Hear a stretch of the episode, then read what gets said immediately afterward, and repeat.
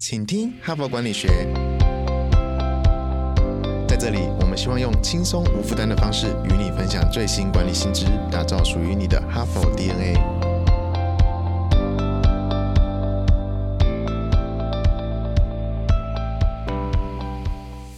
各位哈帕的听众们，大家好，我是节目代班主持人、哈佛商业评论全球繁体中文版行销总监 Even。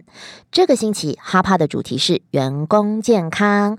昨天我们花了一点时间来定义健康，它不只是个人的行为，而是一群人的影响。然后我们谈了企业如果要推动。员工保健计划必须有六个支柱来支持，否则失败率是会很高的。虽然过程艰苦，但是成果会有具体的报酬。这时候要唱 Money Money Money，而且它也可以降低成本、增加生产力、提高士气。前面这两集呀，最主要的目的是要置换。大家原本对于员工健康的思考框架，会从比较小我和个人的角度，转换成比较长期和整体的观点，提升到策略面的层次来做规划。那接下来的这两集呀，伊文要来聊聊影响员工健康策略的两个关键因素，一个呢是工作环境。另一个是行为科学，所以今天这一集我们会聚焦在工作环境。来来来，开始之前，伊文要问大家一个比较残忍的问题，呃，在录音室的小编也可以都回答哦，反正你们都是个人收听，所以在心里回答就好了，不要讲出来哦。这个问题是：工作之后你有变胖吗？更精准的问题是，跟大学刚毕业的时候，你现在的体重增加了多少？我先澄清一下，我绝对没有越瘦越好看的审美观念，而是在职场打滚了二十几年之后，就算现在身形依然算健美的我来说，也是增加了十三公斤。甚至我可以说，看到太多当年的校花校草的同学，身形大好几个 size，而且体力跟健康都亮红灯。当然，每个人都要为自己的健康负责。早上啊，你可以戒掉那杯奶茶不喝；下午的时候，你可以不跟着同事一起订饮料；加班的时候，你可以忍耐着不吃宵夜。但是，我们却很难跟整个工作的大环境抗衡。举例来说，几乎每个工作者都要打开电脑，眼睛看着荧幕的同时，坐着的时间都越来越长。长期下来，就会直接视力呀、新陈代谢的影响。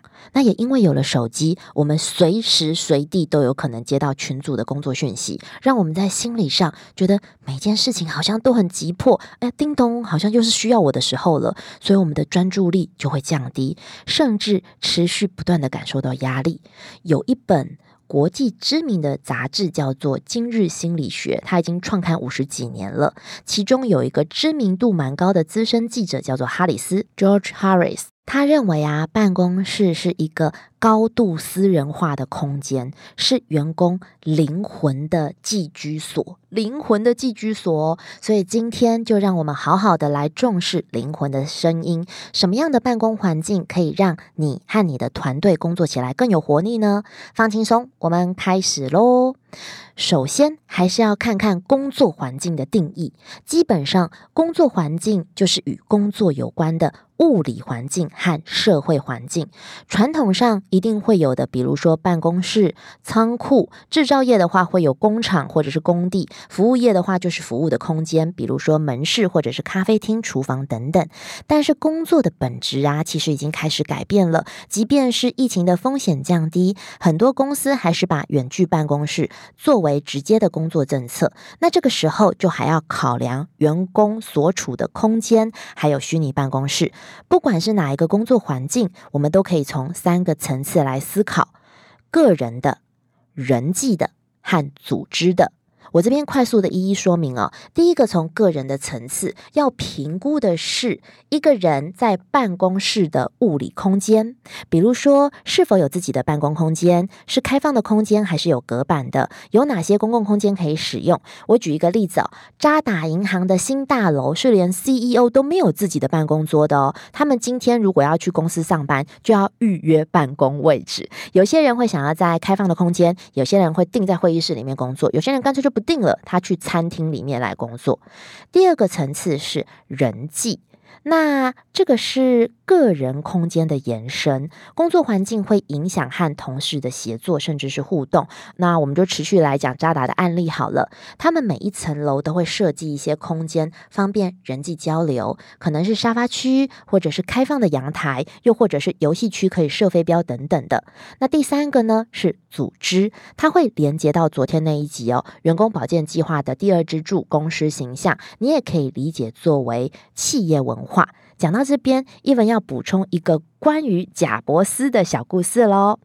呃，贾伯斯的故事是很适合来说明工作环境如何在员工健康的基础之下塑造这个企业文化的。那我们都知道，贾伯斯他是一个很有个性的传奇商业天才啦。他不管在哪里都想要改变环境。在《贾伯斯传》这本书中记录一小段故事，让我印象很深刻。当贾伯斯刚做完。肝脏移植手术还在半昏迷状态的时候，他突然扯掉自己的氧气罩，因为他觉得这氧气罩太丑了，会影响他的恢复。所以啊，他要求医护团队提供五种不同款式的氧气罩让他选。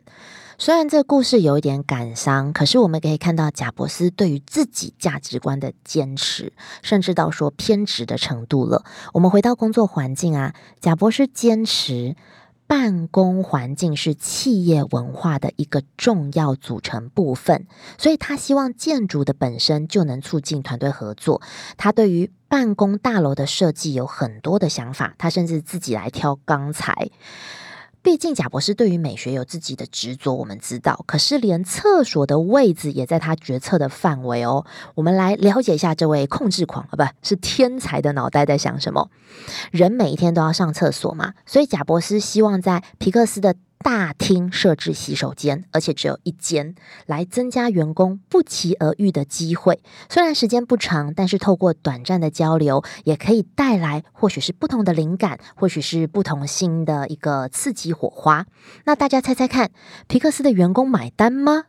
有一个员工甚至提出非常大的反弹哦，因为她是孕妇，她没有办法接受公司要她走十分钟去上厕所，因为是大厅嘛，那整个大楼是非常大的。这件事情引发非常多的争论，争论到贾博士甚至有点沮丧，觉得没有人理解他。不过后来双方都做了让步，那大家也接受了，从原本只规划一间超大洗手间，增加变成四间中型的洗手间。最后成果到底如何呢？当时皮克斯的创意总监表示，他没有看过任何一栋建筑物像皮克斯总部那样可以促进合作、激发创造力。从员工健康的角度走到洗手间这一段路程，就是工作的段落。休息和运动，在心理上呢，因为每天你都有可能遇到不同的人，可能不是你的部门，甚至是像现在我们是有四个办公大楼嘛，我们甚至是四个办公大楼。可能两三个月才见一次面，因为这样子的设计，有可能我今天、明天、后天遇到的人都不一样，是一个非常有灵感的刺激。所以呢，可以从人际互动中获得能量，从企业文化的角度，也确实展现皮克斯的创新活力。那环境啊，是一个启动。认知和行为的先决条件。前两集啊，我们聚焦在员工保健计划，从规划到落实到看到成果，时间比较长。可是如果啊，你同步从环境来做切入，对于促进员工的健康会更有效率的。有一位社会心理学家叫做隆恩·富利曼，他在台湾其实比较没有大众知名度，但他其实获得很多的研究奖项哦。富利曼创办了一间顾问公公。司叫做 Ignite Eighteen，主要提供的服务就是打造好的工作环境。很奇妙吧？他也常在《哈佛商业评论》来发表文章。那今天伊文要分享的这一篇文章就是他的作品《如何维持而不是削弱员工的健康》。文本里面提出三种方法来提供大家参考。第一种方法是促进健身，已经有很多的研究证实，身体活动和心思敏捷之间是有直接关联的哦。规律的运动不仅可以增加专注力。记忆力和创造力之外，还有一个我个人认为最重要的是改善情绪。许多公司想要鼓励员工运动，他会提供健身的设备，甚至淋浴间，让员工运动之后可以直接梳洗，不用担心流了一身汗的仪表问题。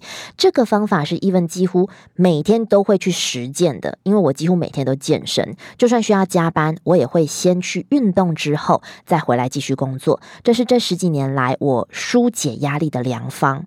那身为专业经理人的我们，其实每天都会做无数的评估跟决策，许多的时候都是在资料或者是数据尚未到。位之前，我们就要做下关键的判断。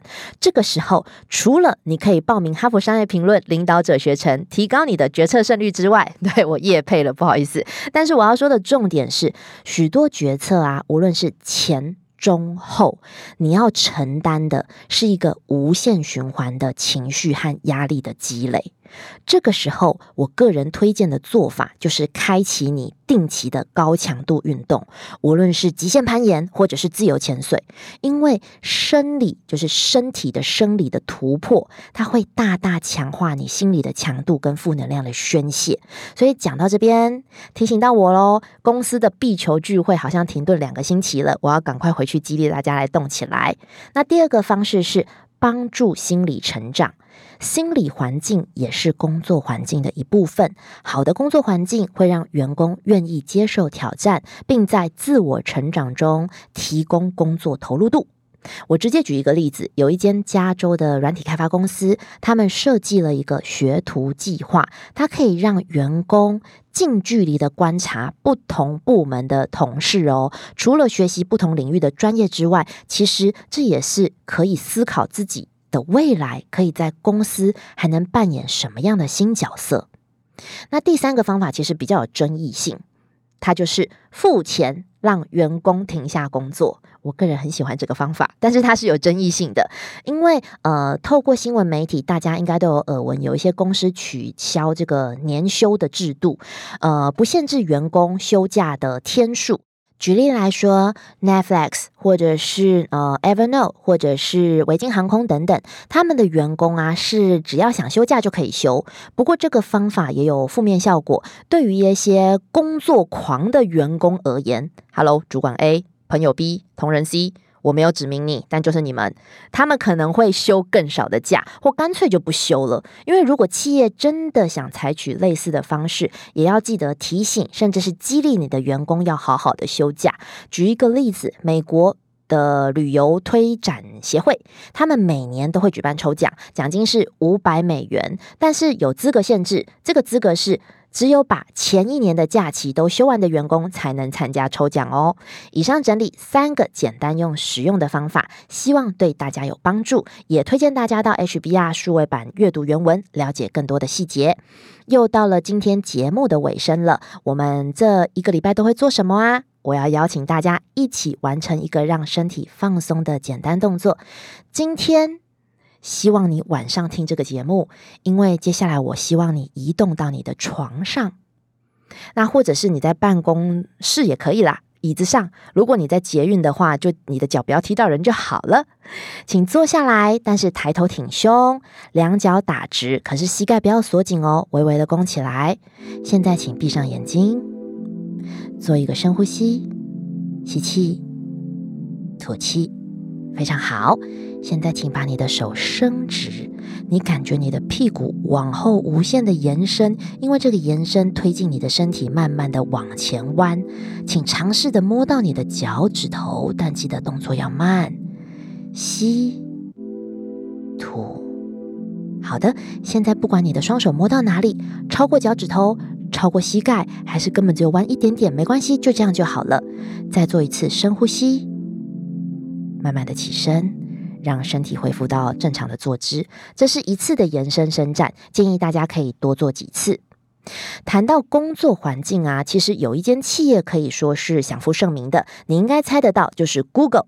Google 在不同的国家或者是地区的办公室都相当有特色，比如说他们在台湾办公室的 logo 外墙就采用台湾。特有的苔藓来制作。基本配备，Google 里面一定会有游戏室、健身房、按摩房，最近还有 Nap Run 可以让员工午休，或者是你下午要小小的休息一下。不过，Google 厉害的地方是，不只只有设置物理上的工作环境，他们更利用行为科学的方法来促进企业的健康文化。明天就让我们一起来学学这间企业的内功。虽然不是每一间企业都像 Google 一样有财力来盖一间豪华的办公室，不过我们还是可以透过科学的方法，让员工保健计划或者是工作环境来达到健康的目标。最后，感谢你的聆听。如果你喜欢我们的节目，请你现在就订阅这个 Podcast，并且到说明栏点击加入，成为请听哈佛管理学 Podcast 的听众，接收第一手消息。谢谢你的收听，我们明天再相会。现在就注册 HBR 数位版会员，每月三篇文章免费阅读，与世界一流管理接轨，阅读更多管理大师的精彩观点。现在就开始。